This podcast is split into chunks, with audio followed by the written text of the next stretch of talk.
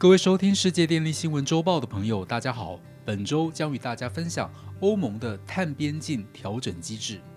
为什么要介绍碳边境调整机制呢？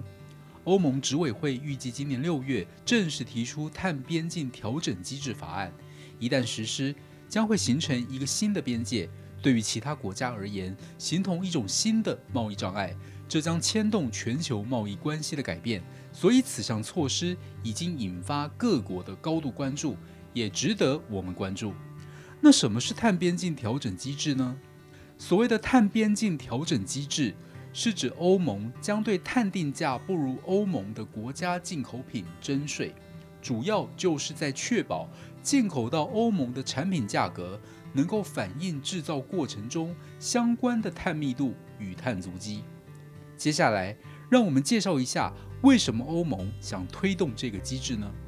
在二零一九年十二月，欧盟执委会主席冯德莱恩在气候峰会 COP25 召开之际，率先公布欧洲绿色政纲，宣示二零五零年欧洲将成为全球第一个碳中和大陆的企图。而绿色政纲中最引起瞩目的部分，就是碳边境调整机制。欧洲议会为了因应其他非欧盟国家较宽松的碳排放标准，并顺利在2050年达到碳中和及巴黎协议目标，在2021年3月10号通过碳边境调整机制。此议案的通过是建立碳关税的第一步。该议案强调，如果一些与欧盟有贸易往来的国家不能遵守碳排放相关规定，欧盟将对这些国家进口商品征收碳关税，并限制出口数量。这是欧盟整体达成碳中和的主要配套措施。因为影响范围大且对产业冲击深远，所以最初实施范围可能仅针对少数能源密集型的工业部门，例如发电业、水泥和钢铁业。这些行业除了具备能源密集特性以外，还具有大量的国际贸易流量，因此容易受到碳泄漏的影响。未来将依循 WTO 世界贸易组织的规范，逐步扩大实施适用区域。欧盟推动碳边境调整机制有两个目的：第一，留住欧盟的低碳产业，尤其欧盟在世界地球日前夕再一次重申。将二零三零年减碳目标从百分之五十上调至百分之五十五，使碳中和目标更能达成，并也可以避免欧盟境内的工业为了节省成本而转移到欧盟以外的国家生产，反而造成更多的碳排放，进而削弱全球气候变迁措施的努力与成效，也就是所谓的碳泄漏。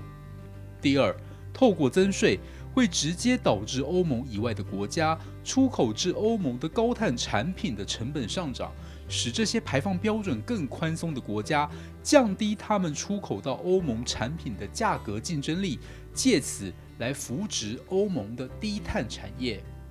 但是，碳边境调整机制也引发一些争议。欧盟如此单边实施碳边境调整机制。是否符合世界贸易组织的贸易规范，其实存在争议。许多国家更提出质疑，批评这是另一形式的关税壁垒，或是贸易保护主义。包括美国、中国在内的几个欧盟主要贸易伙伴，对于这个计划也表示高度关切，并深感忧心。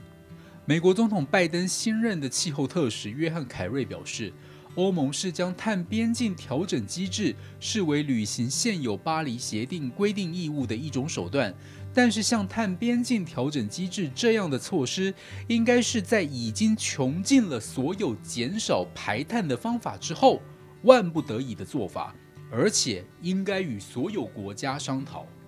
中国国家主席习近平也评论了欧盟的这个计划，认为因应气候变迁是全球共同的责任。并不应该成为地缘政治讨价还价的手段，也不应该用来当做贸易壁垒。因此，碍于主要国家对此机制仍有一定的反对声音，加上碳足迹的计算标准、碳边境调整机制的收入使用规范、针对欧盟境内出口产品的规范、不同国情如低度开发国家的例外调整规则等等。这些都有待欧盟进一步定案，未来仍可能有一些变数，值得我们持续的来观察。最后，蔡英文总统在四月二十二号世界地球日当天，提出了台湾也将积极部署二零五零碳中和的目标，并强调减碳挑战可转换成产业与就业的新机会。扭转全球暖化是这世代的课题，台湾不能置身事外。而美国总统拜登也选择在世界地球日这天与隔天，与四十个国家的领袖共同举行全球气候领导人线上峰会。这个会议除了美国希望重新确立在全球气候变迁的领导地位外，会中所达成的结论也将对各国产生重大影响。因此，我们下次将与大家分享全球气候领导人线上峰会的会议重点内容哦。